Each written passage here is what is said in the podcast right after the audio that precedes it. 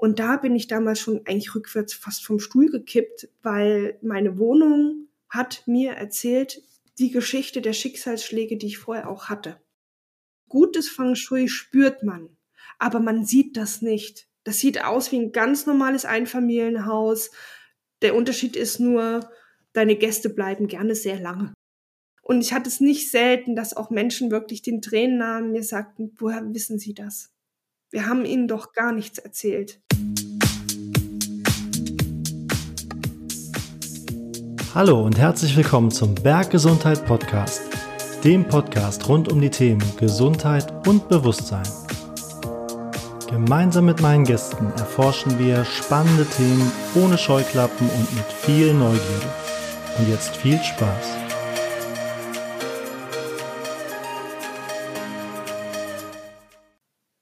Ja, hallo, herzlich willkommen, Stine. Stine, du bist Feng Shui-Beraterin und ich freue mich sehr, dass du hier auf meinem Podcast bist und vielleicht kannst du kurz dich den Leuten mal vorstellen. Wer bist du und was machst du? Ja, hallo lieber Tobias, danke für deine Einladung. Also, mein Name ist Stine Holland, ich lebe in Leipzig und ich mache seit zehn Jahren klassisches Feng Shui. Und da kann sich vielleicht der ein oder andere nicht wirklich was drunter vorstellen. Da geht es um, so gesagt, die Verbindung von Raum und Mensch und das auf eine gesunde Art und Weise. Und ich berate eben ähm, Privatpersonen sowie auch Unternehmen ganz unterschiedliche Ausführungen mit diesem Wissen. Mhm. Genau. Ja, Feng Shui, da geht es ja schon los beim Begriff. Ne? Der kommt aus China, glaube ich. Ähm, was heißt das übersetzt wörtlich? Äh, Feng Shui heißt übersetzt Wind und Wasser. Mhm wenn man das ganz grob jetzt übersetzt. Und im Grunde geht es da auch um die Lebenskraft Qi, mhm. die den Chinesen schon sehr, sehr lange, äh, also für die ein Begriff ist, schon weit vor, wenn man unsere Zeitrechnung nimmt, vor Christus Geburt. Ähm, und das hat sich natürlich über die Jahrtausende auch immer weiterentwickelt. Mhm. Und ähm, ja, das ist ja eine ganz essentielle Kraft, mit der, sag ich mal, das Bild, ich sag mal, das, was die für eine Sprache haben, das ist eine wissenschaftliche Sprache für mich. Und auch wenn wir die mhm. nicht wirklich verstehen, heißt es nicht, dass das falsch ist. Und genau mit dieser Lebenskraft Chi wird eben sehr viel versucht zu beschreiben, was zwischen Himmel und Erde beobachtet wird. Mhm. Und da steckt ja auch Wasser und Wind drin, also zwei Elemente genau. quasi. Hat das auch schon eine, eine Relevanz wahrscheinlich? Ja, genau. Ähm, also es hat, hat eine Relevanz. Wenn man nicht drauf eingeht, ganz früher gab es einen alten Begriff, der ist auch Kanyu. Das heißt auch die Dinge zwischen Himmel und Erde beobachten. Mhm. Und äh, Wind und Wasser, man sagt, Wind ist auch eine Bewegung. Da geht es um Richtung. Ne? Man sagt, das Qi nimmt immer eine bestimmte Richtung ein mhm. und das Wasser hat die Möglichkeit, den Wind zu stoppen. Man kennt das vielleicht auch, wenn man Flüsse hat oder große Seen. Bei uns in, in Leipzig, ich lebe hier auch an einem großen See, da weiß ich immer, auf der anderen Seite des Sees ist das Wetter anders als bei mir oder umgekehrt. Ne? Also das Wasser hat da eine Kraft, bestimmte Elemente eben auch zu stoppen. Das hängt auch mhm. mit den Ionen zusammen, die dort aufsteigen. Also man hat dann eben eine Sprache entwickelt, das zu beschreiben und dann auch für den Menschen Plätze zu finden, wo man sagt, das ist gesund, dass die Menschen mhm. sich dort ansiedeln und andere Plätze sind eher ungesund, wenn man das jetzt mhm. mal so einfach beschreiben würde. Mhm. Und wenn man jetzt von den Elementen spricht, haben die Chinesen eben auch die Begriffe der fünf Elemente, ich sage immer lieber die fünf Wandlungsphasen, weil man nicht sagen kann, da hört das eine Element auf und da beginnt das andere. Mhm. Und die fünf Wandlungsphasen sind eben das Feuer, mhm. das Holz, aus dem Holz, ähm, genau Holz, das Wasser, das Metall und die Erde. Mhm. Ja. Richtig. Und mit denen ist es auch wieder eine Sprache, mit dem alle, alle Erscheinungen in der Welt beschrieben werden können. Mhm. Und dann als äh, weiterer Aspekt gilt auch das Yin und das Yang. Ne? Das Yang-Prinzip und das Yin-Prinzip. Und so hat man genau. auch zum Beispiel eine Yang-Erde oder eine Yin-Erde. Es sind beides Erdequalitäten, die aber ganz unterschiedliche Ausprägungen haben.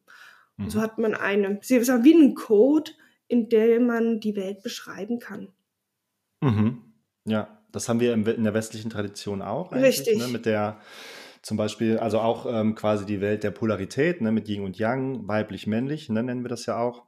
Richtig. Und ähm, daraus kann man auch wieder Elemente ableiten. Ne? Das Wasser und Wasser und Erde sind weib eher weibliche Elemente, sagt man, und Feuer und Luft männliche. Und daraus kann man ja auch mhm. wieder unterschiedliche Prinzipien ableiten, sodass man dann zu zwölf äh, kommt und ähm, darüber eben auch der Versuch, alle, alle weltlichen Dinge ähm, erklären zu können. Ne? Das ist, äh, richtig, richtig. Ist ja auch eine spannend. ganz nahe Verwandtschaft auch zu den indischen Prinzipien, also mhm. auch im mhm. Ayurveda und so, wo ich, also ich persönlich denke, dass es irgendwo auch seinen, seinen gemeinsamen Ursprung hat. Mhm. Ne? Ähm, es gibt Leute, Eindruck, ja. die, die, die streiten sich die verschiedenen Schulen. Die einen sagen, die Inder, mhm. die waren als erstes da und die anderen sagen, nein, die Chinesen, die waren als erstes da und die Inder haben es dann übernommen und abgewandelt oder umgedreht. Im Grunde ist das jetzt für mich, für meine Arbeit so erstmal egal. Ähm, interessant ist, dass das, was ich gelernt habe vor über zehn Jahren, sehr gut funktioniert und mhm. ich das eben anwenden kann, um eben Menschen zu helfen in ihren Lebensprozessen, in ihren. Projekten und ihren Wünschen. Mhm. Ähm, ja, ich finde auch immer, das ist einfach wichtig, dass das System funktioniert und in sich irgendwo schlüssig ist und den Leuten einen Mehrwert bringt. Ne? Und dann geht es so also sekundär oder vielleicht sogar Terzchen oder rum, wer es jetzt als erster hatte. Genau, das ist, ist jetzt für mich zumindest erstmal irrelevant. Ich sage, alle mhm. guten Systeme, sei es auch ob du in die Astrologie gehst, ob man ins mhm. Handlesen geht, ob man ins Human Design geht, wenn mhm. das gut, ein gutes Fundament hat, kannst du damit Menschen helfen und darauf kommt es an. Absolut. Und meine Erfahrung ist, die Systeme, die so schon etabliert sind, ähm, und wenn man da eben ein bisschen reingeht, die funktionieren tatsächlich alle. Ne? Von daher ist es gar nicht, ja.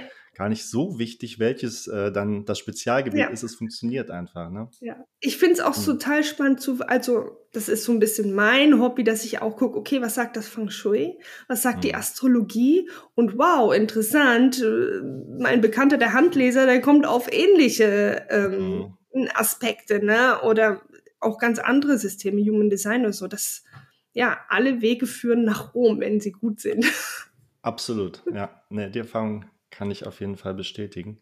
Genau, mich interessiert noch, wie du dazu gekommen bist. Hast du immer schon ähm, Interesse daran, Räume schön zu gestalten oder war dein Weg dahin anders zum Feng Shui? Also, ich kann mich erinnern, dass ich als Kind, sogar als ziemlich kleines Kind, so sieben, acht, da habe ich schon immer so Vorstellungen gehabt, auch ein Haus und wie man das einrichtet und so. Also es ging mhm. erstmal so auf die Schiene, Räume schön zu gestalten.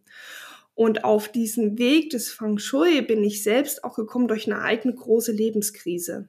Ja, mhm. also auch eine, eine, Lebensphase, wo viel für mich auseinandergebrochen ist, wo ich viel mit Verlust zu kämpfen hatte und nach, hatte dann auch eine Kur und sowas. Und dann war es, dass ich wusste, ich muss mal was für mich machen und was interessiert mich. Überlege ist mal malen und ja, und da war so ein, so ein Kurs angeboten in der Volkshochschule Feng Shui. Sag mhm. ich, interessant, da gehe ich mal hin. Mhm. Und das hat mich so geflasht, dass ich erstmal auch nur wusste, ich will das lernen. Unbedingt, ich möchte mehr darüber wissen, habe dann mir eine Schule gesucht, das Feng Shui Institute of Excellence, für die ich heute auch unterrichte. Also ich bilde heute auch Berater aus und bilde auch äh, weiter, auch Architekten oder andere, die das integrieren wollen in ihr Berufssystem. Und habe dort 2011 angefangen, in Berlin damals das zu lernen. Noch nicht mal mit dem Hintergrund, dass ich gesagt habe, ich möchte mich da selbstständig machen, gar nicht, sondern nur für mhm. mich. Und ich bin schon während dieser Ausbildung, das ist das Interessante, dass wir da am Institut auch immer sagen, guckt eigene Projekte an, also sucht euch eigene Räume, die ihr kennt. Mhm. Die meisten nehmen natürlich, wo sie selbst drin leben oder aus der Verwandtschaft um so gesagt das Wissen, die Theorie, die wir lernen, so nachvollziehen zu können. Und da bin ich damals schon eigentlich rückwärts fast vom Stuhl gekippt, weil meine Wohnung hat mir erzählt die Geschichte der Schicksalsschläge, die ich vorher auch hatte. Mhm. Und ich, das ist unfassbar. Es war fast nicht zu glauben. Und mhm. habe dann aber natürlich auch das angewendet, was dann gezeigt hat, damit kannst du Situationen verbessern. Also im Raum, mhm. das, was eben möglich war. Ne? Mhm. Und ja, und da war ich dann erstmal drin, war dann auch vorerst weiter in meinem vorherigen Beruf. Ähm, da war ich Biologielaborantin im Labor. Das war so ein ganz mhm. anderes Leben. Und das war auch immer mehr, dass ich mich unzufrieden gefühlt habe. Und irgendwann habe ich dann gesagt, so, ich probiere das jetzt einfach mhm. und mache mich da selbstständig. Und habe eigentlich auch seither, seit 2011, wo ich angefangen habe, ich lerne immer weiter. Also das ist auch ein Gebiet, du lernst, das ist auch das Schöne für mich, du lernst nie aus. Also es gibt mhm. immer neue, interessante Kurse, Seminare, wo ich sage, ich möchte es lernen, auch Randgebiete, sei es die Astrologie, ähm, die man dann mit integriert oder dass man äh, sich beschäftigt mit der TCM, mit der traditionell chinesischen Medizin, weil das ist ja alles mhm. auch verwandt. Absolut. Ja. Und das war dann so mein Weg, dass ich 2013 war es, also es wären jetzt eigentlich zehn Jahre, zehnjähriges mhm. Geburtstag, es wird mir jetzt gerade erstmal so richtig bewusst, 2023, genau, dass ich mich selbstständig gemacht habe und ja. bin dann richtig reingegangen und mhm. ja. Ja, sehr interessant. Das ist auch, dass sich so, ähm, also dein, dein bisheriges Leben oder die, die Krisensituation dann in deiner Wohnung so gezeigt hat tatsächlich. Ja. Das finde ich, finde ich super ja. spannend. Ähm. Also Feng Shui ist mehr als, als reine Ordnung oder so Reduktion, ja, ne? Da, da steckt viel mehr drin. Hm. Da steckt sehr, sehr viel mehr drin, was mir damals auch nicht bewusst war. Es gibt ja hier auch viele Bücher, die man kaufen kann, Feng Shui und mhm. äh, bringen, äh, bringen Ordnung in ein Chaos. Ich sag mal, es ist grundsätzlich nicht, nicht falsch, also sehr richtig, Ordnung zu bringen und aufzuräumen, aber ähm, Feng Shui, besonders das Klassische, geht sehr, sehr viel weiter. Mhm. Und wir haben da eben einmal klar das, was man sieht. Ja, also ist ein ganz einfaches Beispiel. Wenn wir in ein Restaurant gehen, wo setzen wir uns gerne hin? Natürlich nicht direkt vor die Eingangstür. Mhm. Welche Plätze sind immer als erstes reserviert? Die schönsten. Das heißt, wir haben meist Schutz im Rücken. Uns kann niemand mhm. von hinten überraschen. Wir können den ganzen Gastraum schön überschauen, aber wir sind selbst so ein bisschen geschützt und versteckt. Ne? Mhm. Auch so die Plätze direkt neben der Toilette sind eher nicht so angenehm. Nicht so ne? Und das ist schon, wo man sieht, rein intuitiv orientieren sich die Menschen da schon, wo ist es sicher, wo ist es angenehm, wo bauen die Kinder gerne ihre Bude. Ne? Oder mhm. welcher Platz ist als erstes weg, wenn wir an den Strand gehen und suchen uns ein Fleckchen für die Decke oder im Park. Ne? Immer wo mhm. man so ein bisschen geschützt ist, aber hat den Blick wirklich gut auf die Landschaft. Ja, das ja. ist schon mal ein erstes Prinzip, was auch so äh, aus den Büchern, die es jetzt so gibt, sehr bekannt ist. Das Prinzip mhm. zum Beispiel der vier Tiere. Und man mhm. sagt, die Schildkröte im Rücken, die macht den Schutz.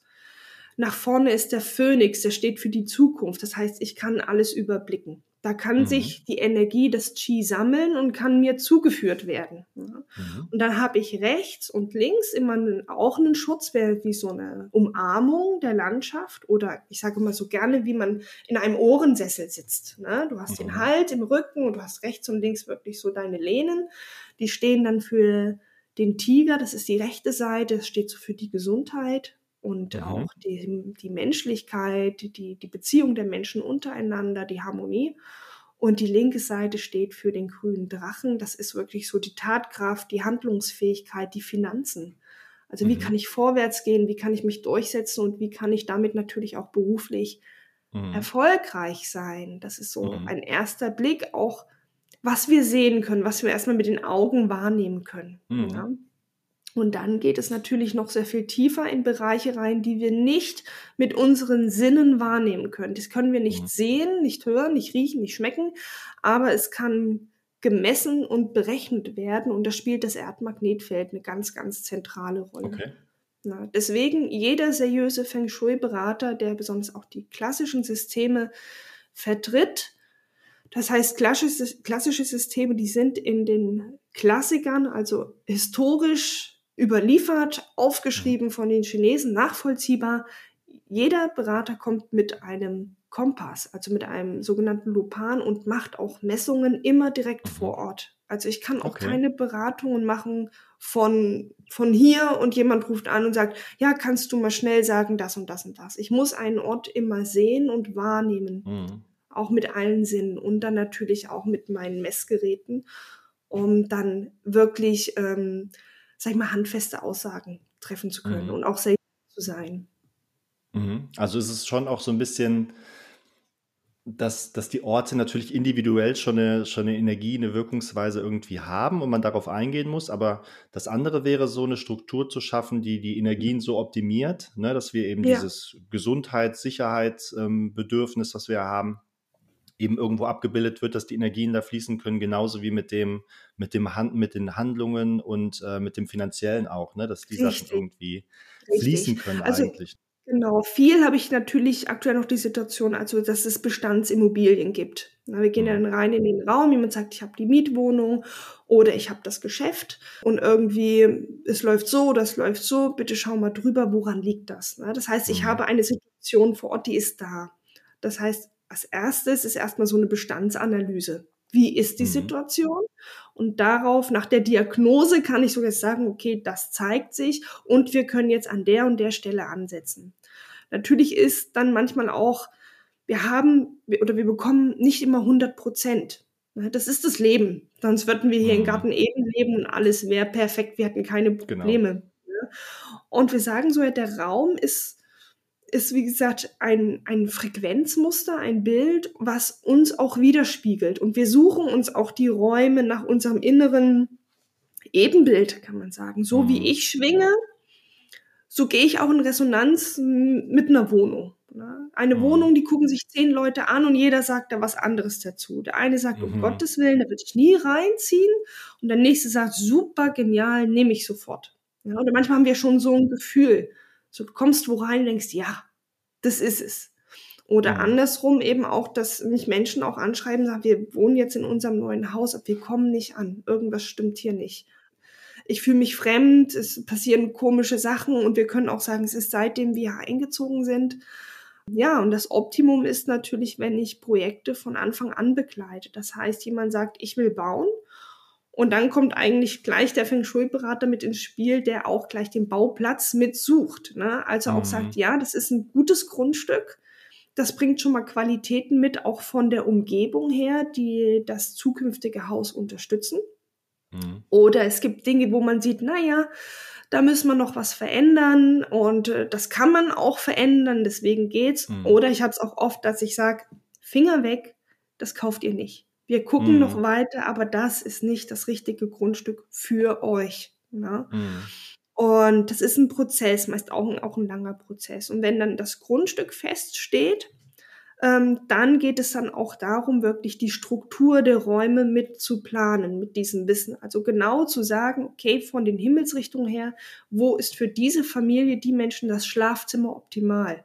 Mhm wie sollte der Grundriss generell strukturiert sein, dass das bestmögliche Potenzial gefördert wird und dass, so gesagt, mhm. negative Impulse oder ich sag mal hemmende, lebenshemmende Impulse ausgegrenzt werden oder so ein bisschen ausgeschlossen mhm. werden. Ja? Mhm. Um die beste Kraft, das beste Potenzial wirklich rauszuholen. Also mit mhm. Neubauten oder auch wenn jemand sagt, ich mache Standortsuche, wo möchte mhm. ich meinen neuen Laden eröffnen und das ist auch gut durch jemanden, der da Wissen hat über den Raum, sowas begleiten zu lassen, weil der ganz klar sagen kann, an diesem Standort hast du Erfolg und an dem anderen Standort mhm. lass lieber die Finger davon. Das wird sehr schwer. Mhm. Und jeder kennt ja auch so Beispiele von Restaurants, immer wieder beim Restaurant. Da gibt es dieses Restaurant an der Ecke, was jeden, jedes halbe Jahr den Besitzer wechselt. Mhm. Oder jedes Jahr spätestens. Und man denkt, komisch, rundrum sind Geschäfte, die laufen mhm. eigentlich alle gut. Auf den ersten Blick würde man sagen, das ist doch ein toller Standort, da kommen ganz viele Leute vorbei. Warum läuft dieses Geschäft nicht? Mhm. Und das kann einmal analysiert werden Ne? Mhm. Und dann kann man nach der Diagnose auch sehen, okay, gibt es Chancen, das zu verändern? Und manchmal, es ist selten, aber manchmal passiert das, dass ich dann auch als Beraterin sage, na ja, ich sehe, wenn ihr damit weitermachen wollt, die Zukunft nicht an diesem Standort. Mhm. Man sollte sich innerlich darauf einstellen, dass man, sagen wir jetzt, was geht dran arbeitet, aber dass sich dann neue Wege öffnen und dass man woanders Fuß fasst weil einfach zu viel Gegenwind produziert wird durch die äußere Struktur an diesem Ort, an diesem Platz. Die sich dann manchmal eben auch nicht beeinflussen lassen, ne? Die, die sich leider nicht beeinflussen lassen, ne? Mhm. Weil man kann, man kann ja nicht sagen, so äh, das Nebengebäude, was hier steht, spricht man ja auch zum Beispiel von sogenanntem Shashi. Das mhm. ist, ich denke mal an Schaden. Ne? Also wenn wir äußere unangenehme Strukturen haben, die dich angreifen. Also wie so eine mhm. Speerspitze, die dauerhaft auf auf dich zeigt. Also es ist immer interessant, wenn man auch aus seinem Haus geht, aus seiner Wohnung und guckt so mal rundrum, wie sieht das denn da aus? Ne? Manchmal mhm. haben wir gerade in der modernen Architektur, da gibt es ja auch diese Gebäude, die diese wahnsinnigen Spitzen haben, die dann irgendwo natürlich mhm. auf ein anderes Gebäude zeigen. Das mhm. meint, der Architekt sagt vielleicht, es ist super modern und das passt da praktisch hin, weil das Grundstück ist auch dreieckig, aber dadurch werden dann wieder andere angegriffen, weil man sagt, diese scharf, scharfen und spitzen Strukturen, die setzen sich im Feinstofflichen fort. Also das hört mhm. da nicht auf, sondern das setzt sich fort. Und wir haben das auch im Innenraum mal wieder ein, pra ein praktisches Beispiel, mhm. wenn wir zum Beispiel am Schreibtisch sitzen und haben hinter uns einen großen Schrank, der mit der Kante nur wenige Zentimeter vom Rücken entfernt ist. Also wir haben uns ständig unter, mhm. unter so gesagt Beschuss dieser scharfen Spitzen und Kanten. Und es gibt richtig Menschen, die entwickeln, die entwickeln Rückenschmerzen oder Kopfschmerzen und mhm. wissen gar nicht, woher das kommt. Und wenn man das dann wegräumt und das Zimmer anders strukturiert, dann ist das plötzlich weg. Also sind die mhm. Schmerzen weg. Mhm. Ja, also ist, sowas habe ich alles schon, schon erlebt. Mhm. Ja. ja. ja. das wäre genau ähm, auch meine Frage gewesen. So, was für Sachen hast du schon über die Jahre so erlebt, die wirklich dann so einprägsam waren, wo du dachtest, ja, das funktioniert? Oh, sehr, sehr, viele. Also ganz am Anfang mhm. meiner Ausbildung dachte ich ja noch, na ja, das kann ja alles Zufall sein. Gucken wir mal weiter. Ne? Und ich mhm. durfte dann auch so in der ersten Zeit, durfte ich dann auch von Freunden viel einfach auch zum Üben, um zu trainieren, ähm, viele Privatprojekte eben begleiten mhm. und auch erstmal sehen und lernen. Und, und habe natürlich da viele positive Beispiele auch erlebt, aber auch Negativbeispiele. Sagen wir jetzt auch vom Positiven her, wo man dann sieht, aha, da wurde Partnerschaft angezogen. Ne? Kein Wunder, dass der Mann in das Leben kommt oder auch Standortanalysen, wo ich dann wirklich auch schon ganz dolle Herzklopfen hatte, auch am Anfang, wenn die Erfahrung noch nicht so weit ist, wo ich gesagt habe, wenn ihr in die Wohnung zieht, mhm. dann könnt ihr euch die leisten. Weil es waren damals äh, auch Freunde, die gesagt haben, oh, das ist zu teuer. Mhm. Eigentlich ist sie total toll. Und ich habe auch gesagt, das sind Traumwerte, die diese Wohnung haben, unterstützen auch dich als Geldverdiener, den Mann des Hauses mhm. sehr stark. Sagt, da können wir uns nicht leisten. Sag ich denke, wenn ihr da reinzieht, könnt ihr euch die leisten.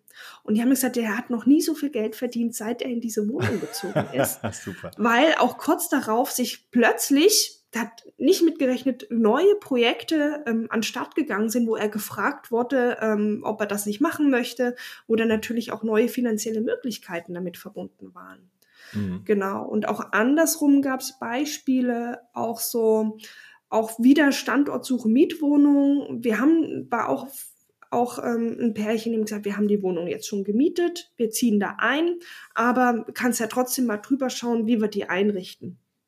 Und äh, da bin ich hin, habe das alles analysiert, sage ich, na ja, Eingang ist gut, es gibt aber so ein paar Stolperfallen. Bitte richtet das nicht so ein wie die Vorvermieter, weil ich habe gesehen, wie die Vorvermieter von den Fotos her, wie die das eingerichtet hatten. Und habe gesagt, ihr nehmt das andere Zimmer als Schlafzimmer, ihr nehmt eine andere Schlafrichtung und der Mann muss sehr aufpassen, gesundheitlich. Da gibt's einfach so ein paar Dinge, dass er immer achtsam ist, sich gut Sport, Ernährung, dass er da einfach einen Fokus drauf hat und da wirklich auch rechtzeitig zum Arzt geht, wenn merkt, irgendwas mhm. ist nicht in Ordnung. Ne? Weil okay. da so eine Schwächung zu sehen war anhand der Himmelsrichtung und der Parameter, die dort vorhanden waren. Mhm. Und dann schaut mich äh, der Freund an und sagt, wieso? Sagt, er muss mir jetzt mal was erzählen. Der kennt ja die Vorvermieter, mhm. die ich nicht, ich habe nichts, ich habe nur die Wohnung in Bildern gesehen. Sagte der Mann, mhm. es war auch der Mann, der ihm gesundheitlich ganz, ganz schlecht ging von den Vormietern, der auch einen, einen schlimmen Unfall hatte. Ne? Mhm. Sag ich, ja, Unfallgefahr, deswegen das andere Schlafzimmer. Ne? Also man hat es dann gesehen an den Vorvermietern, wo ich gewarnt habe, ja. die Nachmieter, obwohl ich nichts wusste von, von mhm. der Geschichte vorher. Und sowas habe ich auch oft, dass ich von den Geschichten von den Vorbesitzern nichts wusste, aber mhm. mir dann, nachdem ich die Analyse gemacht habe, und dann spreche ich die Dinge schon an, weil es ist wichtig, immer ehrlich zu sein mhm. ne? Und auch die Fragen einzugehen der Kunden. Mhm. Und nur wenn man sich das ehrlich anschaut, kann man dann auch bewusst wirklich die guten Lösungen finden. Ja, womit die dann eben danach dann die Stories erzählen, wie es dann eben den Vorbesitzern geht. Und man kann das sehen, woran das liegt. Hm. Und das ist für mich jetzt auch immer noch auch teilweise unfassbar. Auch dadurch, dass ich jetzt Leute ausbilde, ja hm. in der Ausbildung auch wieder die eigenen Projekte und dann kriegst du die Geschichten mit und dann siehst du die Werte und vergleichst das mit den Geschichten. Das ist der Wahnsinn.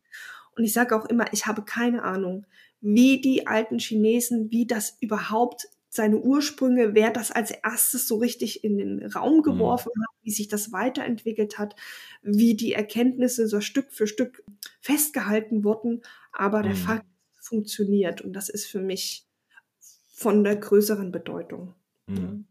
Klar, von der Entstehungsgeschichte gibt es ganz viele Schriften. Es gibt äh, Leute, die das auch wissenschaftlich untersuchen. Da wird auch immer mehr jetzt gemacht.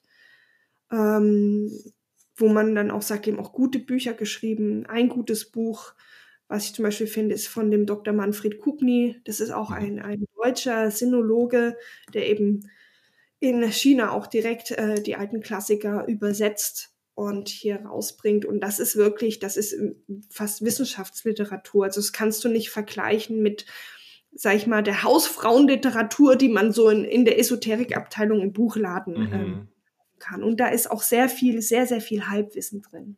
Ne?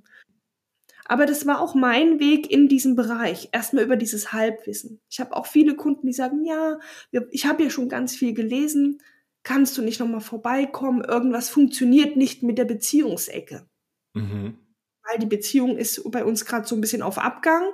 Aber ich habe schon alles gemacht mit der Beziehungsecke und Delfinpärchen steht dort. Also da wird in diesem, wir nennen das auch so das New Age Feng Shui andere sagen Fast Food Feng Shui.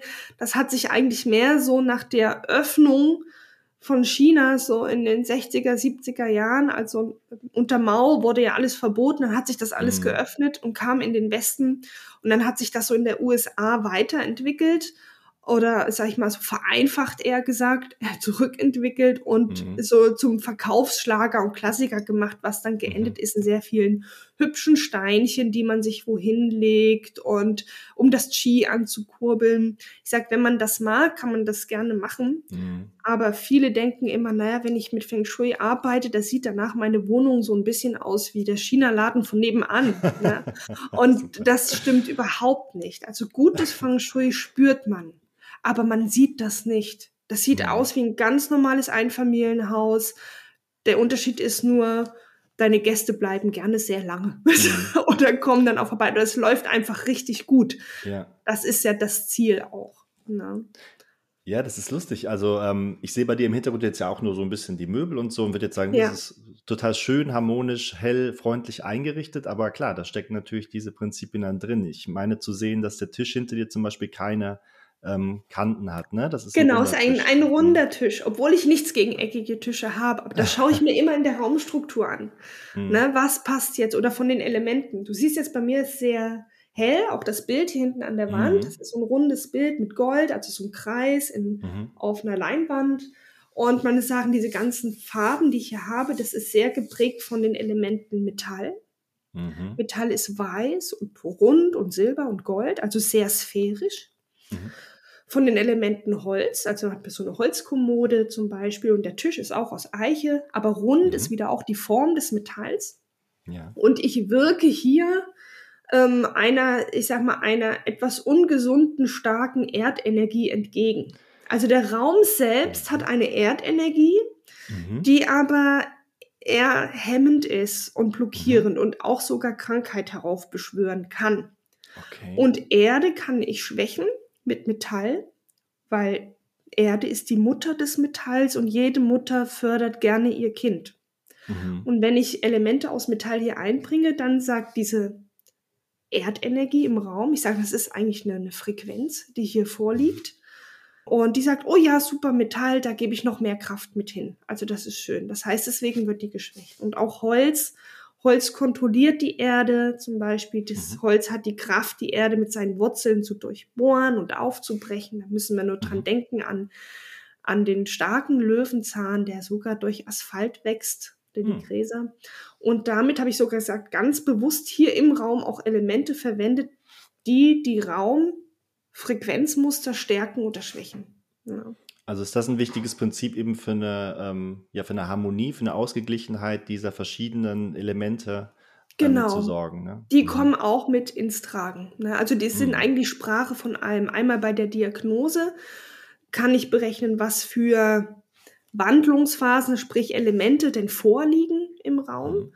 Und wollen die eher gestärkt werden? Wollen die geschwächt werden? Oder eben, wo habe ich gute Aspekte? Wo möchte ich gerne viel sein? Ja, mhm. also wo zum Beispiel Schlafzimmer sagt man, da wollen wir gute Qualitäten haben, gute mhm. Frequenzqualitäten, dass der Mensch dann gestärkt wird.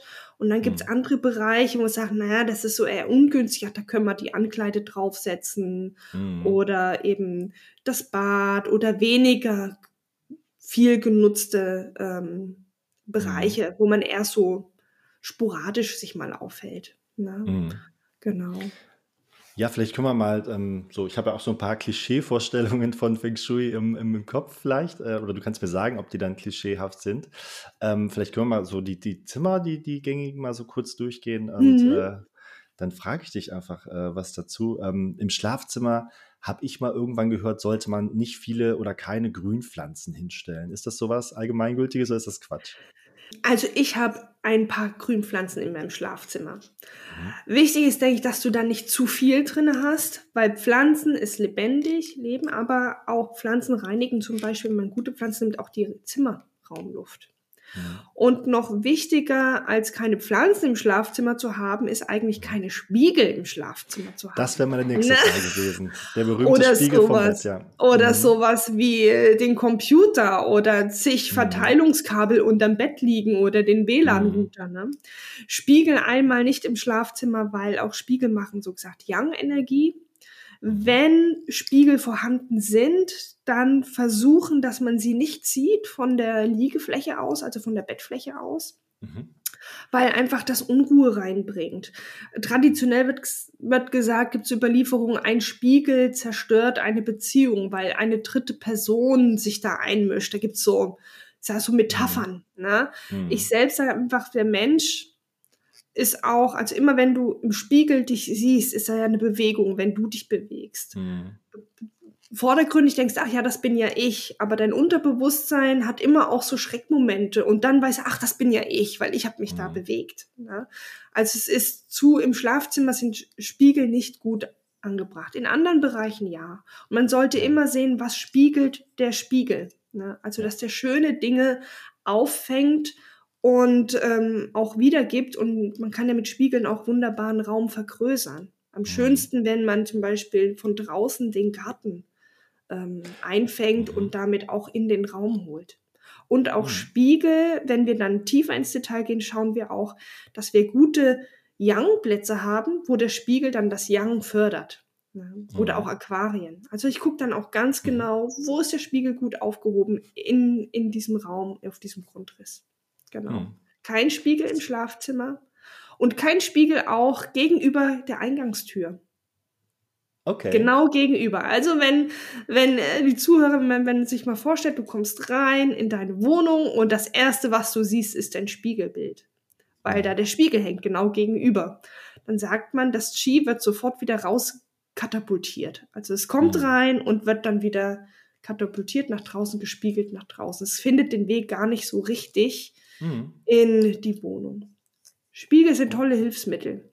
Ja. Wunderbare Hilfsmittel, auch Qi zu lenken, zu aktivieren, wenn man sie ganz bewusst an die richtigen Stellen aufhängt. Mhm. Mhm, das ist genau. gut zu wissen. Ähm, das, das Bett in Nord-Süd-Achse, also Kopf Norden und, und Füße Süden, ist das auch was im Feng Shui? Nein, oder? ja, okay. schon, aber nein. So, also in dem klassischen System haben wir 24 verschiedene Himmelsrichtungen. Und jede dieser Himmelsrichtungen kann für jeden Menschen persönlich was ganz Individuelles bedeuten. Das heißt, man kann nicht alle über einen Kamm scheren und sagen, Nord-Süd ist immer gut. Für den mhm. einen ist das vielleicht wunderbar und genau richtig und auch in Bezug mit dem Haus oder in der Wohnung, in der er lebt. Mhm. Und für den anderen ist es ganz ungünstig oder auch in. Bezug zusammen mit dem Haus oder der Wohnung. Weil auch Häuser und Wohnungen haben ihre, das heißt, es geht, um Zeit und um Raum und es kommt auch mhm. drauf an, wann bin ich wo eingezogen? Wann wurde das Haus gebaut? Wann wurde das saniert? Und was hat das jetzt für ein Zeitmuster, für ein Frequenzmuster? Mhm. Und damit ist diese Nord-Süd-Achse, ich weiß, glaube ich, das kommt, glaube ich, aus dem Vastu, aus dem Indischen.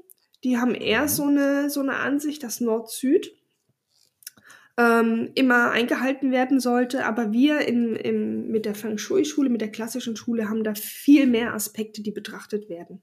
Okay. genau. Also für mich wäre zum Beispiel hm? Nord-Süd nicht so günstig. Ne? Mhm. Für mich ist das Schlafen nach Westen, nach dem einen System, das nennt sich das Batschei-System, acht Häuser, ja. sehr günstig.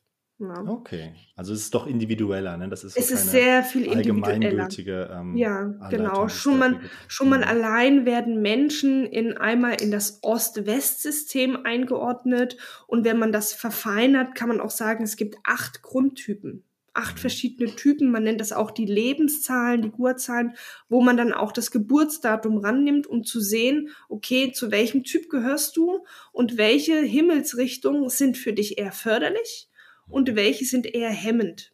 Na, also ich vergleiche das immer, wir sind, also auch unser Kronenchakra ist wie so eine Art Antenne. Mhm. Oder wir sind, fungieren wie so eine Art Antenne, die sich in, in den Strömungen des Erdmagnetfelds bewegt. Aber auch das Erdmagnetfeld ist ja was Lebendiges, was Atmendes. Diese Strömung verändert sich ja auch, wer sich mhm. damit beschäftigt. Ne? Mhm. Und, und schwankt. Deswegen immer auch die Direktmessungen vor Ort mit dem mhm. Kompass. Es wird immer vor Ort das Magnetfeld aufgenommen. Und dann wird geguckt, okay, für dich ist zum Beispiel der Westen oder wenn man noch mehr ins Detail geht, West 2, weil wir haben mhm. West 1, 2 und 3. Na, das macht dann immer einen riesen Unterschied. Und mhm. dann wird das schon, schon eine sehr starke Präzisionsarbeit. Ja, mhm. Das einmal zu analysieren und dann auch wirklich ähm, zu realisieren an, an Optimierungsmaßnahmen oder auch mhm. Häuser zu bauen. Mhm. Dann die, die dritte Frage zum Schlafzimmer bzw. zum Bett in dem Fall wäre, ich habe irgendwo gelesen, dass es ganz schlecht ist, wenn jemand unter einem wohnt, der dann genau da kocht, äh, an der Stelle, wo das Bett steht. Ja, richtig. Ist das richtig? Das ist mhm. richtig. Das ist richtig. Also wenn es sich vermeiden lässt, ist es gut, das Bett nicht direkt über dem Herd zu haben. Mhm.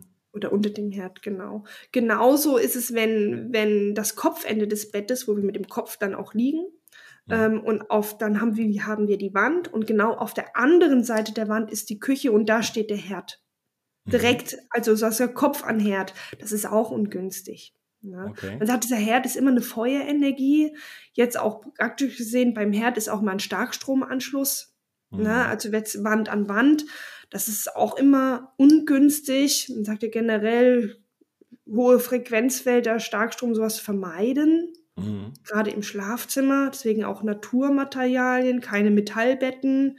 Wasserbetten mhm. sind auch kritisch, weil sich da alle möglichen Hochfrequenzfelder dran koppeln und dem Körper sehr viel Stressimpulse geben können. Mhm. Und ähm, ähnliches verhält sich eben auch mit dem, wenn der Herd genau unter einem ist, wenn man genau drüber liegt. Wenn man dann ein, zwei Meter daneben liegt, ist das jetzt nicht so schwerwiegend, aber genau oben drüber, unten drunter diese Konstellation ist eher ungünstig, sollte vermieden werden. Ne? Okay. Wenn es nicht geht, ich sag mal, in der Beratung, wir sehen ja immer das große Ganze. Man kann mhm. dann nicht sagen, oh mein Gott, der Herd ist genau unter meinem Bett, unterm Schlafzimmer. Hat man ja manchmal auch in Einfamilienhäusern so. Unten ist die Küche und oben drüber ja. ist das Schlafzimmer. Oder was auch so Sachen sind, ähm, dass man sagt, die Mitte sollte frei sein, die, die, Treppe sollte nicht genau in der Mitte des Hauses im Zentrum hoch und runter gehen. Mhm. Aber alleine nur dieser Aspekt bringt jetzt noch keinen Untergang, sag ich mal. Man muss alles zusammen sehen. Und dann mhm. sieht man, ich sag mal, wie viel ist auf der guten Seite der Waagschale und wie mhm. viel ist auf der eher hemmenden Seite der Waagschale, also auf der negativen Seite. Und dann schaut man, okay, wie viel können wir denn rüberbringen auf die gute Seite, dass wir Situationen verändern. Mhm. Ja. ja, das Schlafzimmer ist ja gerade wichtig, weil man sich ja nachts komplett regeneriert ne, und erholt und eben die Energie für den Tag zu tanken. Deswegen Richtig. ist da der Schlafzimmer ist eine mit drauf, der ja. wichtigsten Positionen. Also wir mhm. unterscheiden, die wichtigsten Positionen sind der Eingang, sagt man auch der Mund des Hauses. Mhm. Also wir nehmen ja auch unsere Nahrung über den Mund auf. Und wie sieht der Eingang aus von einem Haus? Na, ist der schmutzig? Steht da direkt der Müll davor? Machen viele gerne. Direkt die Mülltonne von Eingang. Im Sommer merkt man das besonders, wenn das dann auch anfängt zu riechen. Na? Mhm. Aber sich mal bewusst zu werden, der Eingang sollte wie ein Hoteleingang sein. Repräsentativ, schön, sichtbar, Mhm. Ähm, Namensschild, das Chi sollte eingeladen werden, dass es auch reinkommt. Mhm. Wohlhabende Häuser haben auch einen großen Eingang, Und ganz okay. kleine Eingänge, heute auch oft bei Neubauten, was ich so sehe, bei vielen auch so diesen, es ist immer, Platz ist ja viel Geld, also wird immer mhm. kleiner auch irgendwie und dann fallen die Eingänge sehr, sehr klein aus. Und dann kann man sich auch fragen, gut, was kommt da für eine Energie? Wie hat die Energie überhaupt die Chance, da reinzukommen? Mhm. Also Eingänge ganz wichtig. Die Küche spielt auch einen ganz besonderen. Hast ähm, du da so ein, zwei ähm, Tipps? Ja. Also Küche, auch gerade für Planer, für Architekten, wenn man von der mhm. Mitte des Hauses ausgeht, ist es gut, wenn die Küche, also wenn versucht zu vermeiden, dass die Küche im Nordwesten sitzt. Mhm. Na, weil der Nordwesten steht für den Mann und dann kann es eben sein, dass der Mann äh, mehr angegriffen wird, geschwächt wird oder sogar verlassen wird. Also das sehe ich auch immer wieder. Küche im Nordwesten wäre auch so ein Block, so ein Neubaublock. Da ist in jeder, die sind ja alle identisch, die Wohnungen. Mhm. Und alle haben die Küche im Nordwesten. Und fast überall wohnen Singles. Ne? Das schade, dass sich das so äußert, anstatt dass der Mann einfach einen Impuls kriegt, mehr zu kochen, ne? Dann, äh, äh, was heißt, ja, nee, also das ist wirklich auf Gesundheit oder sogar Trennung, die Küche im Nordwesten. Hm. Also auch der Platz des Herdes hat eine, ist, ist sehr zentral. Man sollte auch versuchen, den Herd nicht, Kochinseln sind ja sehr beliebt. Ja. ja. Und wenn wir eine Küche haben, wo man wirklich, sag mal, man legt wie ein Quadrat rum, zieht zwei, zwei Linien und genau die Mitte des Raumes und wenn da genau eine Kochinsel ist mit dem Herd, ist es auch ungünstig. Man sagt, das Herz wird verbrannt. Okay. Wenn der Raum eher langgezogen ist und wir haben am einen Ende eine Kochinsel, ist das weniger äh, schwierig. Aber wenn genau das Herz, also das Herz eines jeden Raumes oder auch des Hauses spielt eine zentrale Rolle ähm, und das sollte immer frei sein und atmen können. Mal so als, mhm. als Grundgedanke. Ja, super Kann man auch spannend. Mal schauen. Ähm, ist es günstig, in der Küche auch einen Esstisch zu haben und da zu essen oder ist es, ähm, macht das energetisch jetzt, ob man in einem anderen Raum ist, macht das einen Unterschied? Das würde ich jetzt, also es macht energetischen Unterschied, wenn ich weiß, was für Raumimpulse da sind. Mhm. Na? Also es kann sein, dass man sagt, in der Küche ist es super, den Esstisch zu haben. Und mhm. bei einem anderen Projekt würde ich sagen, in der Küche ist es eher ungünstig, wir machen den Esstisch mit ins Wohnzimmer. Mhm. Das sind dann diese, diese Raumstrukturen und auch die Raumqualitäten, die ich aber erst mit der Analyse wirklich erfassen kann. Ja, also ja. da gibt es keine Standardantwort, dass man sagt, Esstisch immer in der Küche oder offene Küchen sind besser als geschlossene mm. oder andersrum. Also das ist absolut individuell. Bei dem einen ja. Projekt sage ich eher, die Struktur ist hier besser und bei dem anderen Projekt ist es wieder andersrum. Ja. Mhm. Und dann auch immer abgestimmt mit dem, also die Menschen haben ja auch ihre Wünsche ähm, und ihren, wie, wie ist so das Verhaltensmuster, wie, wie leben mhm. die gerne? Na? Und darauf sollte natürlich auch eingegangen werden. Wie viele mhm. Familienmitglieder sind da? Na? Mhm. Wie ist der Tagesablauf? Das spielt auch alles eine wichtige Rolle. Was ist mit dem Wohnzimmer, dem Raum, wo wahrscheinlich die meisten oder die meiste Zeit verbracht wird? Bei uns hm. ist es, glaube ich, so Küche, Küche, Wohnzimmer ungefähr ausgeglichen. Genau, ja. genau. Meist ist es, verschiebt sich ja wirklich, Küche ist immer das, wo sehr viel passiert. Mhm. Ähm, interessant ist dann, wenn die Küche wirklich auch mit dem Wohnzimmer zusammenliegt, also so ein offener Bereich mhm. ist. Und man sagt, das ist dann sehr viel Young-Qualität, auch gerade wenn man kleine Kinder hat oder Kinder, die dort auch spielen, da finden die mhm. Gespräche statt ähm, für das Wohnzimmer auch, wenn eine Couch, ein Sofa steht, ist auch wieder das Prinzip der Schutz im Rücken. Mhm. Also das Sofa so mit, mit dem Rücken so offen in den offenen Raum zu stellen, ist eher ungünstig, sondern eher an die geschlossene Wand mit dem Rücken, dass man wieder dieses mhm. Schutzgefühl mhm. hat. Oder ich finde es ja auch sehr, sehr spannend. Ich gehe manchmal auch in so, wie heißt das, diese, diese Häuserparks, wo man sich die Häuser ansehen kann, die man kaufen kann, wie die eingerichtet mhm. sind. Und das ist ganz oft, du hast dann große Fenster zum Garten und dann steht das Sofa mit dem Rücken zum Fenster. Mhm. Wo ist ja auch ungünstig. Es gibt keinen Schutz. Du hast dann dieses, dieses oft, diese offene Fläche im Rücken. Das heißt, es gibt keine Schildkröte. Man sagt dann im übertragenen Sinn, wo ist denn die Unterstützung im Leben? Weil die mhm. Schildkröte steht immer für die Unterstützung in der Familie, äh, den Rückhalt, kann sich auch im Arbeitsleben äußern.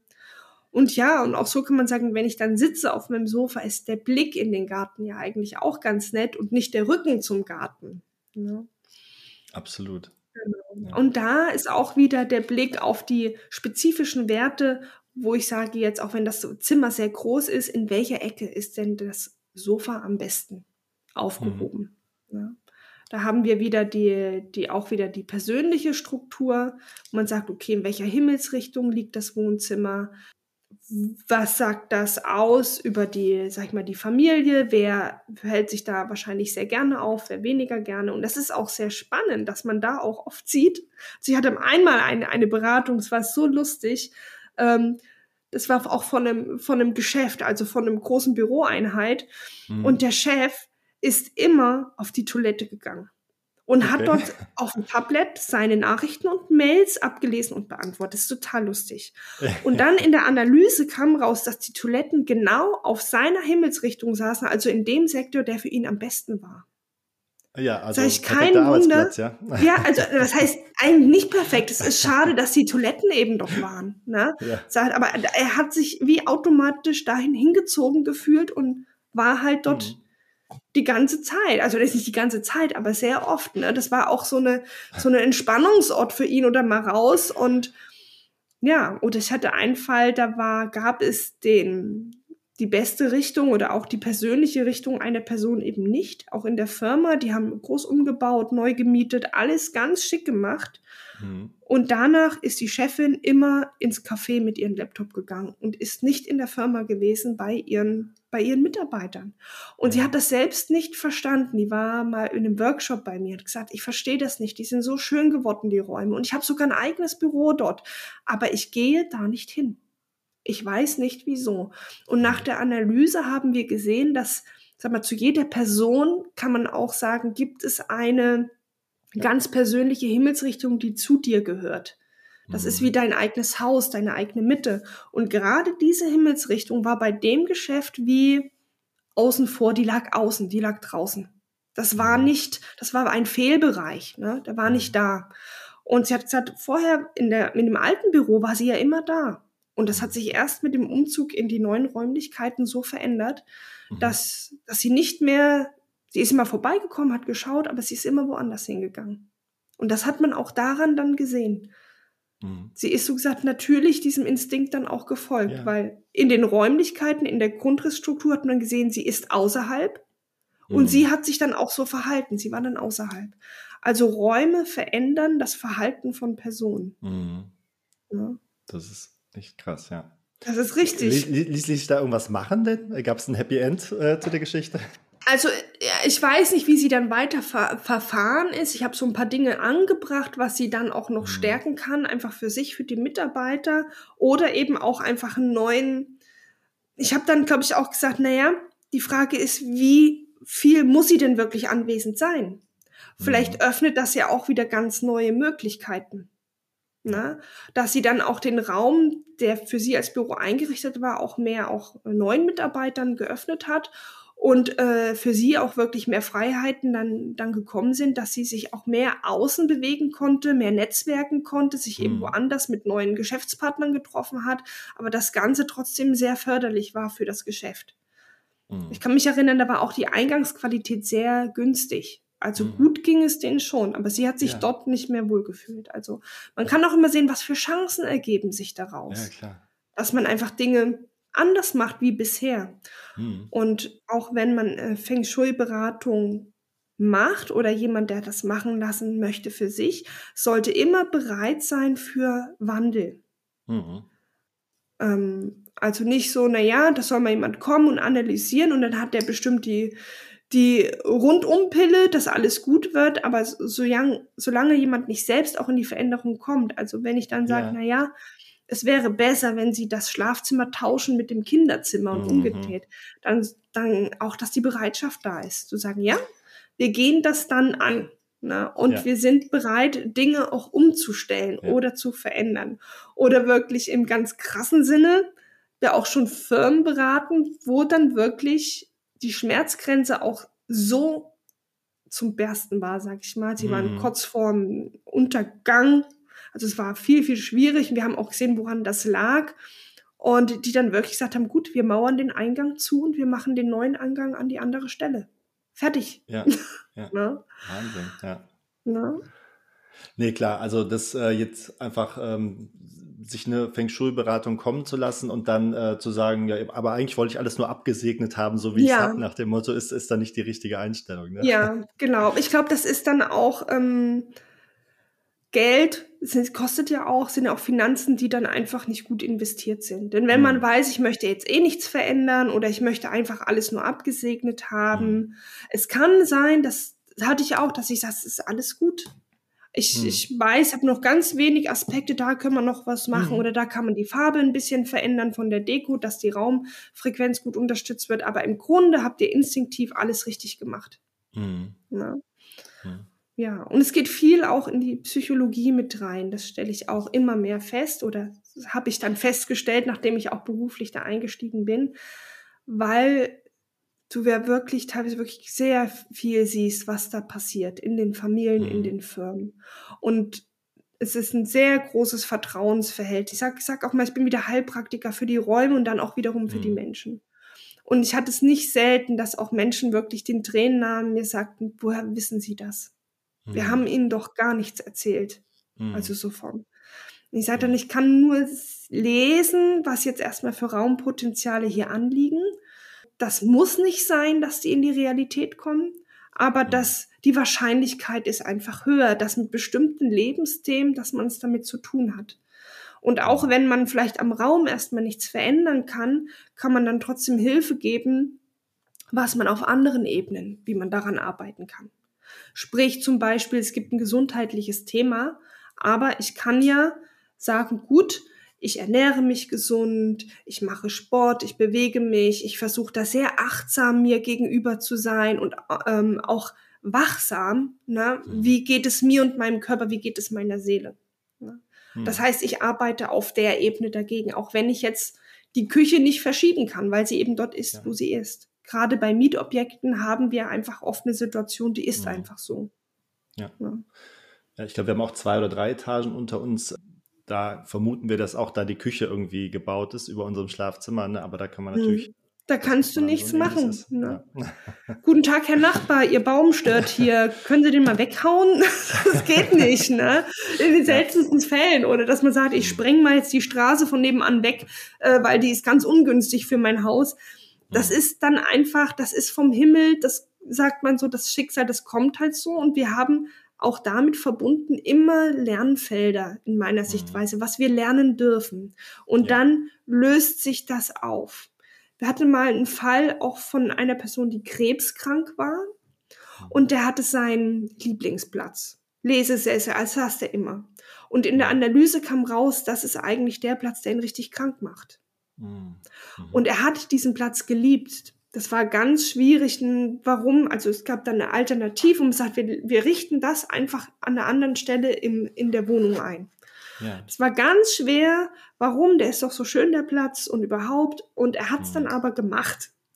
Und interessant ist, dass dann, der ist auch gesund geworden. Also der Heilungsprozess ist dann schneller mhm. verlaufen. Also es war sehr, sehr interessant. Auch ganz viele Lernprozesse damit verbunden. Und mhm. später kam dann in die Information, dass er nicht mehr nachvollziehen kann, warum er diesen Platz so geliebt hat. Mhm. Und das ist einfach Resonanz. Ne? Also mhm. die Eigenschwingung geht mit was in Resonanz, was mir jetzt eben entspricht und meinen Mustern mhm. und meinen meinen Gefühlen, meinen Emotionen, das, was ich gelernt habe. Und wenn wir mhm. dann weiter lernen und Erfahrungen machen, dann ändert sich das plötzlich und dann mhm. sehen wir auch oft bei den Frauen sehr stark. Okay. Gibt es da eine Veränderung im Leben, eine Trennung oder was weiß ich? Jetzt muss erstmal hier neue Möbel rein, es wird ja. umgeräumt, ich muss zum Friseur, ja, ja, neue Farben. Also da wird plötzlich ganz stark im Außen in der Materie. wird hochgefahren. Genau, genau. Also es verändert sich was. Im Inneren hat sich hm. was verändert und dann verändert sich im Äußeren in der Materie, schiebe ich an, dass sich da auch was verändert. Ja. Und genauso können wir umgedreht anfangen, dass wir in der Materie etwas verändern, also auch im Raum und dann verändert sich im Inneren etwas oder in, im Feld des Menschen was. Mhm. Also so sehe ich das. Sind alles nur Felder, die miteinander agieren und ja, ähm, ich sich das gegenseitig selber, ne? wenn der, wenn der Raum so, also nicht aufgeräumt ist schon, ne, und überall ja. Sachen rumstehen, kann ich nicht meine eigene Kreativität anschmeißen und keine Ideen Richtig. entwickeln, weil das geht mir auch so. schon im Außen ist, ne? Ja. ja. Ja, es ist auch sehr interessant. Ich bin auch so, wenn ich voll in Arbeiten bin, dann entsteht so mal so Chaos. Ich habe es hm. jedem so. Oder es gibt so bestimmte Ecken, die sammeln sich immer voll. Mhm. Und interessant ist immer, wenn ich meinen Schreibtisch aufräume und damit große Klarheit ist, kommt ganz oft ein Anruf mit dem nächsten Projekt. Also dann, wenn wieder eine Klarheit da ist, dann ja. geht die Kreativität wieder richtig los. Auch, dass es vom Außen herangetragen wird. Es ist super spannend, das auch zu beobachten. Ne? Ja. Und ich selbst denke auch, ich bin, ich verfolge ja auch so ein bisschen, so wie es mir meine Zeit erlaubt, so auch die Erkenntnisse aus der Quantenphysik und mhm. so diese ganzen äh, Ansätze, wo ich persönlich denke, irgendwann wird das auch erklärbar sein, mhm. warum Feng Shui so funktioniert. Das und Gefühl habe ich auch. Was die da ganz, ganz viele haben. Bereiche, ja. Also mhm. ähm, beim Feng Shui wird es wahrscheinlich ein bisschen länger dauern, ne? weil ja alles nochmal ein bisschen auf dieser energetischen, subtilen ja. Ebene ist, die nicht so einfach für die, für die Wissenschaft zu messen ist. Ja. Aber jetzt aus dem Gesundheitsbereich, wo ich mich ja auch ein bisschen mit beschäftige, da machen die Menschen ja seit Jahrhunderten, vielleicht seit Jahrtausenden Kälteanwendungen. Ne? Also ja. und, und jetzt plötzlich ist es so ein, so ein Riesentrend und die Wissenschaft äh, untersucht es immer mehr und zeigt, ja, tatsächlich, es hat unglaublich viele Vorteile auf verschiedenen Ebenen. Ne? Also ja. Energieproduktion, äh, weißes Fett in braunes Fett, äh, ne? du, du, du kannst selber äh, dich besser aufwärmen wieder, dein Immunsystem wird gestärkt, deine ja. Stimmung verbessert sich. Und das eigentlich, weil du deinen Körper stresst. Komisch, aber Mittlerweile kann man. Ja, aber das ist dann gesunder ja. Stress, der dich da wieder ein bisschen mehr in die Mitte bringt. Ne? Nicht dieser ja. konstante, leichte Stress, den ja viele haben und der auch wirklich dann krank macht. Ne? Dieses, dass einen immer so konstant irgendwas ein bisschen Stress. Nee, du gibst dir einmal richtig, aber dein Körper fällt dann wieder so in die Mitte zurück. Ne? Mhm. Also das mhm. ist so, muss nicht unbedingt schlecht sein, der Stress. Ja. Muss nur der richtige im richtigen Maß immer sein. Und so mittlerweile gibt es dafür eben Modelle, das zu erklären. Ne? Und das, das und ist es nicht toll, dass sich die Menschen mhm. auch immer mehr dafür öffnen und da auch das nicht mehr so belächelt wird und das mhm. dann auch wirklich versucht wird, wissenschaftlich, also nach unserer ja. westlichen Wissenschaft. Ne? Die westliche Wissenschaft ist ja auch ganz, die haben ja, wir haben ja auch eine ganz andere Denke jetzt als die, die östlichen Wissenschaften. Das mhm. schreibt auch der Dr. Dr. Kupni in einem seiner Bücher. Die haben ja, es gibt nur schwarz oder weiß. Mhm. Richtig oder falsch. Ne? Genau. Und in dem östlichen ist es mehr so, man kann es von der Seite sehen, man kann es aber auch von der anderen Seite sehen mhm. und beides ist wahr. Ja. Mhm. Und dadurch, dass diese Systeme einfach in der Gesellschaft viel ähm, mehr noch integriert sind, ne, wird das mhm. nicht immer so als, als Kontrapunkt irgendwie so verstanden. Ja, das ist ja. alles Quatsch, das ist alles Esoterik. Das kann ja nicht stimmen, ne? Das ist nicht die Grundprämisse, sondern so, mhm. diese Prinzipien wirken und ich mache trotzdem meine Forschung und gucke, ob da eben was dran ist. Ne? Mhm. Das ist ein ganz anderes Mindset, ja. mit dem man rangeht. Wo man beim Feng Shui auch sagen muss, was ich bisher in Erfahrung gebracht habe, dass die auch sehr abgetrennt wurden von ihren traditionellen mhm. Wissenschaften. Ne? Also auch sehr ins Westliche rein sind ähm, mhm. und auch erst langsam wieder da zurückfinden. Und kurioserweise wir jetzt als Westler, die sich mit diesem Themenfeld intensiv beschäftigen mhm. und auch alte Klassiker eben übersetzen, aus, aus dem Feld, dass das wieder jetzt zurückgebracht wird und dass dort auch wieder Wissenschaftler aufgreifen. Das ist ja. genau wie im Yoga, finde ich. Also ja. das ist auch so, Yoga, ne, ja wirklich so dieses klassisch indische und klar gibt es Körperübungen, aber es hat natürlich auch das meiste mit Meditation und, und äh, Geisteshaltung äh, zu tun und ja auch mit Atempraxis und so weiter. Und dann kam das, wurde amerikanisiert und es wurde ein Fitnessprogramm mehr oder was ja nicht schlecht ist, ne? Bewegung ja, auch genau. und so. Aber jetzt habe ich das Gefühl, sind wir so einmal komplett rum und es geht wieder so ein bisschen okay. Aber was sind denn die eigentlichen Sachen, wie es sein sollte und wie kann man das jetzt für den westlichen Menschen aber trotzdem irgendwie so ein bisschen ja, schmackhaft machen, ne? so dass Richtig. es äh, gut Richtig. integrierbar ist in die, in die tägliche Praxis. Und das finde ich auch eine ganz spannende Entwicklung. Genau. Und dort, wo es ursprünglich herkam, die entdecken das auch wieder wie neu. Mhm. Also es ist interessant, ich war mal an, an, einer, an einer Hochschule und durfte einen Vortrag halten vor Studenten über eben auch die Ursprünge von Feng Shui und wie sich das so entwickelt hat. Und da war auch ein, ein großer Prozentsatz von chinesischen Studenten mit dabei. Mhm. Die kannten das nicht. Die kommen, kannten das wirklich nicht, vielleicht mal so gehört mhm. und naja, und auch belächelt, obwohl das eigentlich aus dem ihren Land kommt. Mhm. Ne? Und es war sehr, sehr spannend. Ne? Ja, und es, ich wünsche mir sehr, wenn ich irgendwann ganz alt bin, dass es dann zum guten Ton gehört in Architekturstudios und äh, Firmen, dass es einfach heißt, wir brauchen immer einen Sachverständigen für mhm. Raumenergetik für klassisches Feng Shui, also der einfach gute Kenntnisse hat auf dem Gebiet, dass wir das immer mit einbeziehen. Auch so in der mhm. Städteplanung und meine, meine Meisterin, die Petra Coll Esposito, die eben auch das Feng Shui Institute of Excellence hier gegründet hat in Deutschland und selbst ja auch weltweit und auch in Singapur gelernt hat, bei unserer Linie Großmeister Yap Cheng Hai, dessen Linie ich ja so ein bisschen so gehe, die hat auch gesagt, wenn auch Regierungsgebäude und so Städte, Regierungsviertel danach geplant wären, dann würde die Welt sehr viel friedlicher sein. Hm. Und das glaube ich auf jeden ja. Fall. Ja. Jetzt nimmst du mir ja schon mal der letzten Frage vorweg. Ah. bevor, wir, bevor wir zu diesen großen Fragen kommen, noch mal äh, zwei blöde Fragen. Und zwar ähm, Klodeckel, äh, immer zuklappen, richtig? Klodeckel immer zuklappen. Also ich selbst klappe ihn immer zu. Aber interessant ist, also früher war ja, es war hier auch noch so, war ja so gesagt stille Örtchen getrennt vom normalen Haus. Also ich kann mich erinnern, meine Oma, wir hatten auch noch ein Plumpsklo im Garten. Hm. Habe ich sogar noch benutzt, so als kleines Mädel. Kann man mal sehen, wie schnell so die Urlaub, Entwicklung ja? geht. Oder auch, wir haben ja viele Länder und selbst China, die haben gar keine Klodeckel.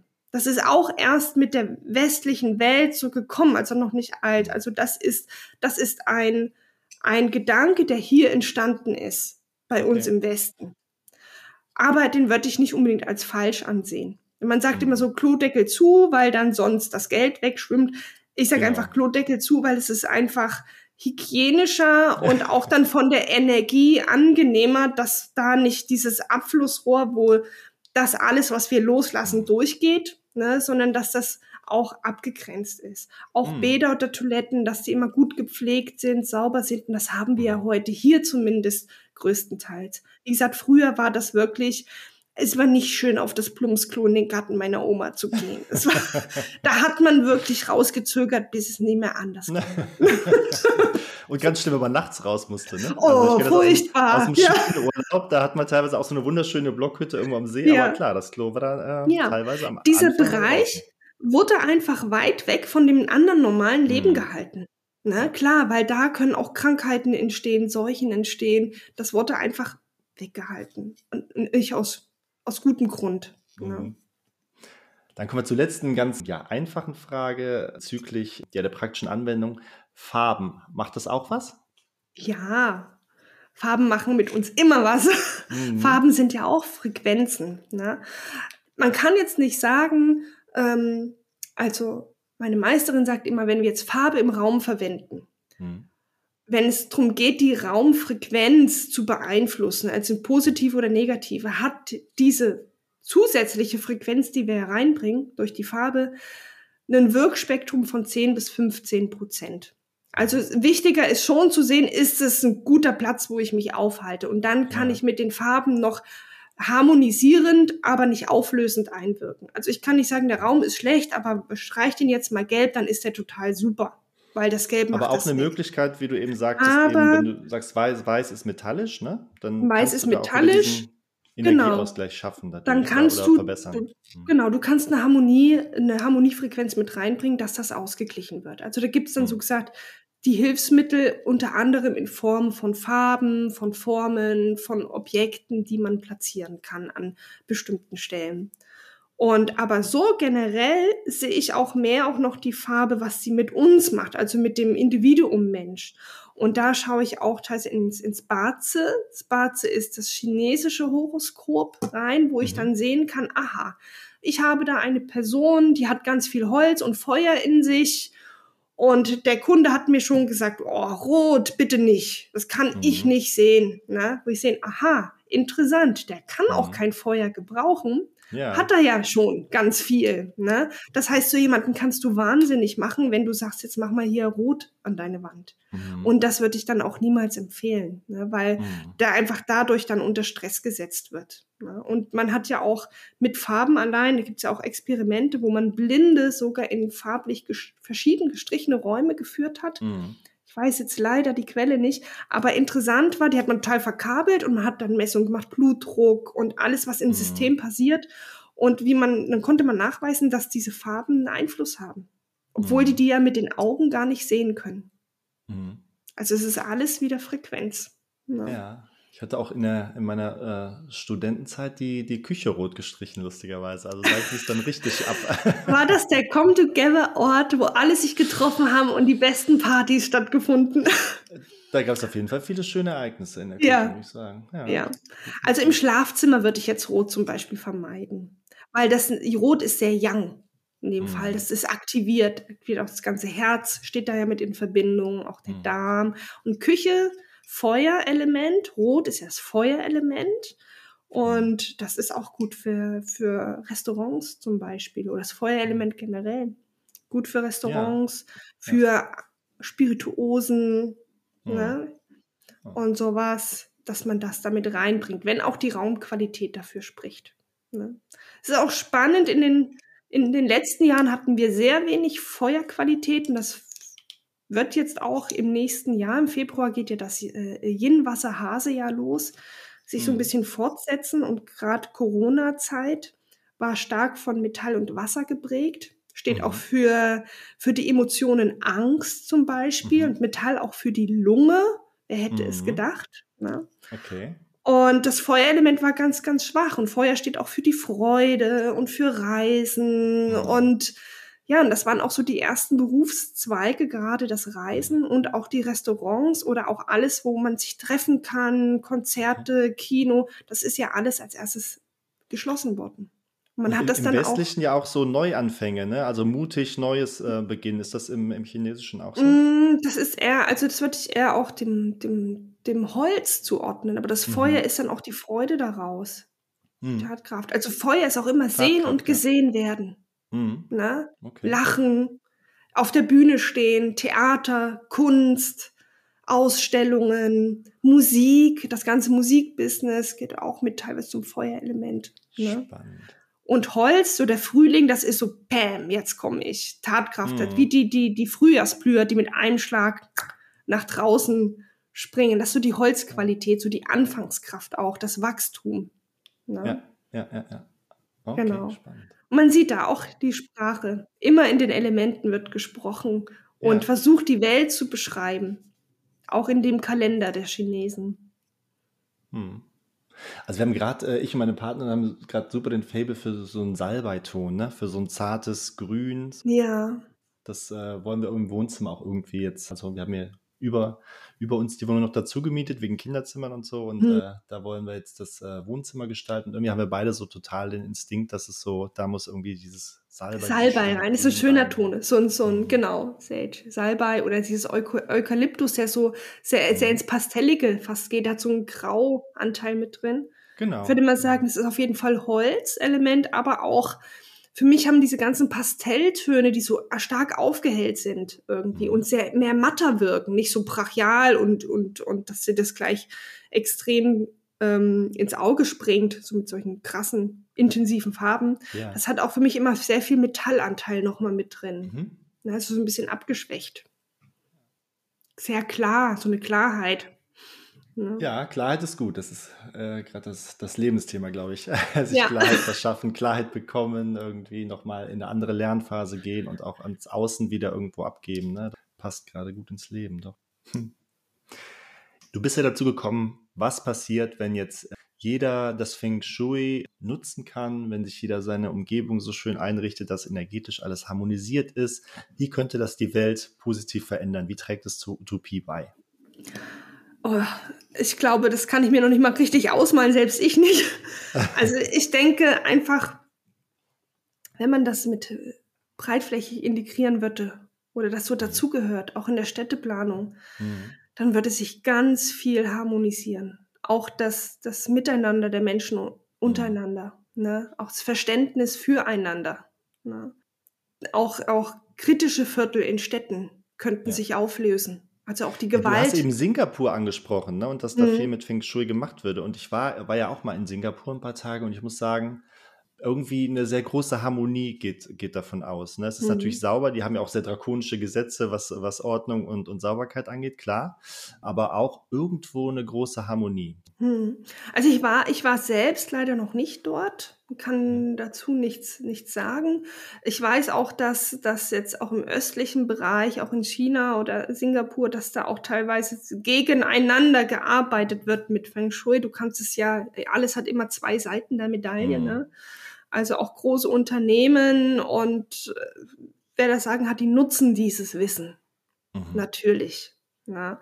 Und ähm, wenn man dann sieht, oh je, die Bank von gegenüber, die hat da jetzt was installiert, das ist ganz schlecht für uns, um uns zu schädigen, jetzt machen wir da auch was, dass es die wiederum schädigt und wir kann nicht so viel Schaden davon abkriegen. Also es kann dann auch so in ein Gegeneinander kämpfen, ja. ausarten. Besonders dort gibt es schon so Beispiele. Ne? Okay. Ich denke, also meine Vision ist ja auch, auch ganz persönlich. Ich habe mich sehr spezialisiert auf Neubauten oder das ist so der Weg, den ich gerade gehe, auch im Zusammenhang mit ökologisch nachhaltiger Bauweise. Also da auch mhm. ganz neue Baustoffe oder ganz neue Möglichkeiten auch so ein bisschen zu erörtern und da auch mit mhm. Leuten zusammenzuarbeiten. Also wie wollen wir in der Zukunft leben? Mhm. Ne? Ich sehe jetzt auch nicht so dieses Tiny House als das die Lösung, ne? aber schon wieder mehr naturverbundener, ähm, ähm, ganzheitlicher, natürlicher, auch wie gesagt, in dem, was verwendet wird von den Bauweisen und dann natürlich auch mit Feng Shui alles ausgerichtet. Wo ich sage, wie mhm. könnte ein Dorf oder eine Wohnsiedlung funktionieren, wenn schon allein die Einfahrten in die Wohnsiedlung glücksverheißend angelegt werden? Weil da geht mhm. es ja weiter. Ne? Wie, wie die überhaupt platziert wird im gesamten Stadtbildgefüge oder wie mhm. Straßen gelegt werden. Ich habe in meinen Ausbildungen Fälle angesehen, wo man nachvollziehen konnte, warum in Berlin bestimmte Viertel abkippen und zu absoluten Drogenmilieus mhm. werden und was da einfach allein nur mit der Straßenplanung, ähm, mhm. was da für Gründe vorliegen, dass das eben so gekommen ist.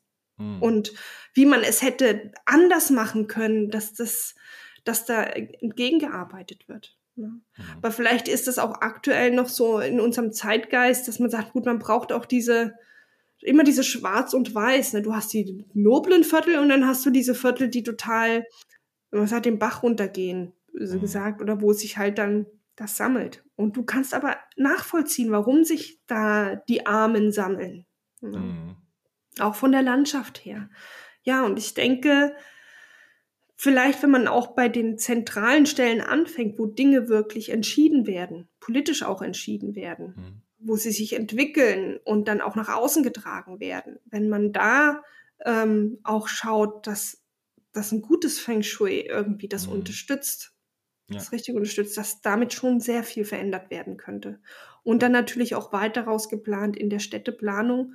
Und auf persönlicher Ebene für jeden ist es natürlich ich würde schon eigentlich schon fast sagen, einfach auch schon eine Garantie, dass ich meine Projekte so, wie ich es mir wünsche, verwirklichen kann im Leben. Mhm. Na, also, dass ich einfach unterstützt werde vom Kosmos, kann man sagen, vom mhm. Universum. Das heißt nicht, ja. dass immer alles gut geht und dass ich nicht Klar. so meine Lernfelder habe, wo so immer mal so ein kleiner Stolperstein angebaut ja. ist. Aber im Grunde ist schon sehr interessant, dass dann wirklich, wenn ich auch nachfrage bei meinen Kunden, das zeigt mir auch, dass ich alles richtig gemacht habe, und es ist für mich auch ein Feld zu sehen, okay, das, was ich gelernt habe, das hat, das hat eine Substanz. Da ist ganz, mhm. ganz viel dran. Und dass die Kunden dann sagen, ja, eigentlich seit wir hier wohnen, das läuft eigentlich. Mhm. Das läuft gut. Oder ich habe auch eine Firma, die, die begleite ich seit sechs Jahren, die wachsen so schnell, dass sie immer wieder umziehen müssen, weil es einfach so, so gut funktioniert, ne, das Prinzip. Ja. Ja, und ich denke, da hatte das einen groß, sehr, sehr großen Anteil daran, dass einfach auch die Raumstruktur, die ich denen zugewiesen habe, oder auch vorher gesagt habe, da mietet ihr nicht, das nehmt ihr nicht, mhm. nein, wir warten noch, das ist es noch nicht. Also auch die Geduld, die da auch mit an den Tag gelegt ja. wurde, den richtigen Raum zu finden für das Herzensprojekt, mhm. ähm, dass das eben dann auch für den Erfolg dann, ja. dann mit eine Ursache ist. Ja.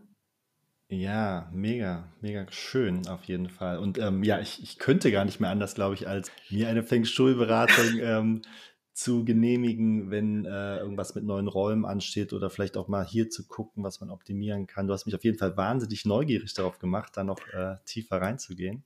Ich freue mich immer, wenn ich die Leute inspirieren kann. Ne? Also ich kann auch sagen, auf unserer Seite feng-schui.de, ich weiß nicht, ob ich das sagen darf. Ne? Ja, klar. Da kann man schon mal auch ganz viele, ganz tolle Blogbeiträge auch von meiner Meisterin, von der Petra Collis-Posito lesen. Da gibt es ganz viele Programme auch, wo man auch erstmal rein kostenfrei sich informieren kann mhm. und schauen kann, wäre das was für mich oder kann ich das selbst schon ein bisschen was lernen. Ja, und natürlich kann man bei uns auch Ausbildungen machen. Wir haben auch ganz viele, die sagen, ich lerne das jetzt nur für mich, weil das kann ich ja immer, das Wissen kann mir niemand wegnehmen und ich kann das immer für die eigenen persönlichen Räume anwenden. Ja. In jeder Sekunde. Ne? Absolut. Und ja, und da kann man sich auch schon mal informieren. Man kann natürlich sich auch mit mir in Verbindung setzen, das geht auch. Ja, dein, mhm. dein Part, äh, Werbepart darfst du natürlich auch machen. Wo können ja. die Leute dich erreichen, wenn sie jetzt neu sind? Man kann mich erreichen unter meinem tollen Namen stineholland.de. Genau, das ist eigentlich nicht, nicht zu verfehlen, weil es gibt wenige Menschen, die so heißen wie ich. Ich glaube gar keine. Ja, das ist mir auch ganz nah, weil wir ja direkt neben Holland wohnen, quasi. Ja, total schöne Ecke. Aber da war ich, ich kann es dir vorstellen, ich war noch nicht mal in Holland, obwohl ich so heiße. Und dann haben mich schon Holländer gefragt wegen meinem Vornamen. Das passt ja auch wirklich so. Mhm wie Arsch auf Eimer. Ja, ja, da haben mich die Holländer schon gefragt, Matt, kommst du von uns? Sag ich, nein, ich komme aus dem Thüringer Wald ursprünglich. Ich war noch nie in Holland. Das ist unfassbar, ne? Aber da muss ich hm. unbedingt mal hin. Ne, rein mit dem Namen. Dann musst du vorbeikommen und dir auch äh, unsere Wohnung anschauen. Auf jeden Fall, das mache ich gerne. Super. Das wäre vielleicht noch irgendwas. Ja, sorry. Mhm. Ich habe gesagt, das wäre vielleicht mal eine Option. Ich mache Urlaub in Holland ja. und komme euch auch gleich mal besuchen. Sind ja an der Grenze. Weg. Das wäre ja. wär auf jeden Fall eine Möglichkeit. Ähm, hast du noch irgendwas, äh, wo du sagst, das habe ich, das ich gar nicht gefragt oder wurde nicht angesprochen, was äh, dir wichtig wäre? Im ersten Moment gar nicht. Fühlt sich rund Du hast an. ganz viele tolle Fragen gestellt. Oh. Richtig schön. ja, und ich glaube, wir haben einen guten Rundumblick geschaffen. Genau. Genau, und für alles Weitere können sich die Leute bei mir bei melden, melden, genau. Super. Ich freue mich auf jeden Fall, wenn man, wenn die Impulse einfach auch das, das Weltbild wieder erweitern, auch für mhm. den einen und anderen und ähm, da der Gedanke kommt, hey, so was gibt's da, was ist das überhaupt und sich damit auseinanderzusetzen oder einfach mal mhm. bewusst da reinzugehen, genau. Also mein Weltbild hast du auf jeden Fall in der letzten Stunde enorm erweitert. Dafür vielen, vielen Dank. Und, ich danke ähm, dir für die Einladung. Sehr gerne, sehr gerne. Und hoffentlich mal zu einem anderen Zeitpunkt wieder. Ja, Dann sehr gerne. Mach es Dann gut, liebe Stine. Mach es gut, lieber Tobias, und allen anderen eine wundervolle Zeit. Seid gut aufgehoben. Das Lasst euch gut auch. gehen. Na? Ne? Tschüss. Hallo, ich hoffe, diese Episode hat dir genauso viel Freude gemacht wie mir. Und ich würde mich super freuen, wenn du meinen Podcast abonnierst oder mir eine tolle Bewertung dalässt oder am besten beides. Bis zum nächsten Mal.